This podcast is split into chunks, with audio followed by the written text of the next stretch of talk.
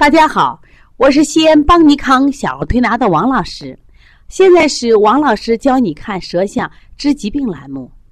今天给大家分析的是一个积食引起的扁桃体发烧的孩子的舌象。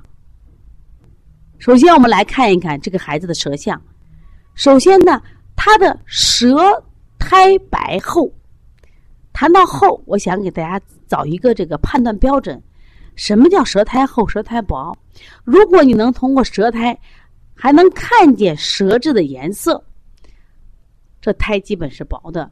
而这个孩子的舌苔基本上是呢布满了整个舌头，苔非常厚，就是几乎看不到舌质的颜色。就我们仔细看啊，从两侧和它的前端，隐隐约约还能看见一片红色。而且明显的胎是非常的厚，特别是中后区的时候，已经出现一些燥裂纹的现象。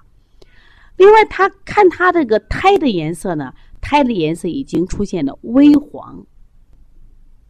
舌质上呢是红，刚才讲了是从两侧看来的，而且隐隐约有草莓点。实际上，我想告诉大家，这个孩子的舌头草莓点应该是很多的，只是因为胎太厚了，我们看不清楚。那么这个孩子呢，是个明显的积食的舌头，从哪看？从厚厚的白苔，从厚厚的苔，而且燥，另外呢还色还黄，这都证明了孩子不仅积食了，而且积食久了化热了。那么这个孩子是因为什么原因来到邦尼康调理呢？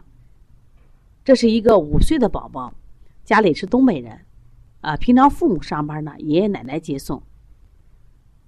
来的时候是奶奶和妈妈来的，说这个孩子呀，已经扁桃体发烧，在这个月内已经三次了，都是高烧。起初啊，打针吃药，但是现在觉得不对劲儿了，因为你一个月打三次针，一天天不停药，而且还反复的扁桃体发烧。后来经别人介绍了，来到我们邦尼康调理中心。首先呢，我让看看舌头啊，我一看吓一跳，我就跟奶奶说呀：“我说你这个孩子的病太好治了，因为能看得见。怎么能看见呢？我说来来来，跟我一起来看舌头。我说你看你娃舌头怎么样？奶奶说积食了吗？我说你会看积食吗？平常为什么没看？你给娃吃的太好，吃太多，积到那儿了吗？就像什么？就像我们家的下水道。”每次我们洗澡呀，或者这个洗菜呀，这个菜叶子、头发积在下水道里头不通了，不通以后会出现什么呀？这个垃圾啊，它往上反，把我们家的什么呀，地毯淹了，家具淹了。我说你公这个孩子的这个积食呢，也积在中下焦了，结果什么呀？这个火不往下走，往上走，它熏蒸它的扁桃体，熏蒸它的咽喉，所以扁桃体一次又一次的发烧。仔细再看看这个孩子呢，跟妈妈沟通啊，这个孩子脸色黄，嘴唇干，头两侧特别烫，脾气也急。另外呢，大便羊屎蛋儿，睡觉的时候磨牙，最近胃口很差，也挑食。就这每天家里还都要喝奶。我说奶奶，你家这个病啊很好治，就是因为积食引起的。我们现在要做的方法是什么呀？消食导滞，清咽利喉，这是我们的调理思路。什么意思呀？我今天的主要任务是让你的孩子通过拉，通过泄热，把他在体内多余的积滞拉下去了，热消了。我说你的孩子烧就退了，那么随着他的胎就减轻了。今天给大家讲的时候，我也附了两张舌苔，一个是在十二月二十七号。宝宝来的时候舌苔，再一个就是十二月三十号，我们当时调了三四天以后的舌苔，大家可以看一下，明显的第二张的舌苔淡多了，颜色也不这么黄了。实际上当天调完以后，他的烧就退了，还拉了很多。病很好治，关键问题我想问大家的是，这个孩子为什么会在一个月内发烧三次？不是人家药不好，我觉得问题出在护理上。因为这个孩子，你们看第二个舌苔，他第二个舌苔苔落的时候，你发现这个孩子的舌苔中间是不是还有个凹沟？我以前讲舌苔的时候，我给大家讲过，中间有凹沟的时候是脾胃虚弱的象。那这个孩子呢，起初我们看不见，是因为厚厚的苔遮住了象。但是这次我们来看，你看他中焦区有个深深的凹陷，说明什么？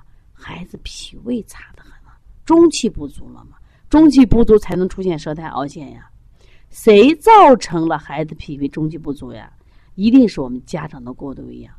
你刚打完针，病刚好，脾胃需要休息，需要清淡饮食，需要什么呀？合理休息。但是呢，我们家长呢就给孩子又吃上了，这是家中的脾胃担负担。那天呢，奶奶也给我讲，这个孩子呢也报了很多班儿。是妈妈呢，虽然在生病期间，呃，还要除了正常上幼儿园以外，还要什么呀？上额外的这个什么主持人班呀，还有什么舞蹈班等等。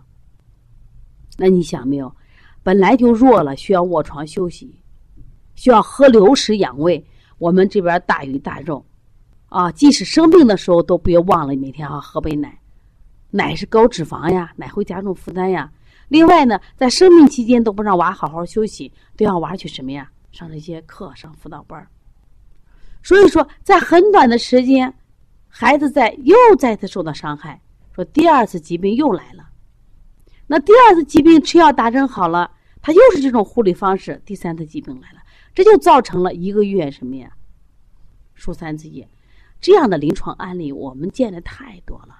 孩子反复感冒，反复治疗没有效果，你不要仅仅光埋怨医生、埋怨药物是他们的问题，你是不是要反思一下自己？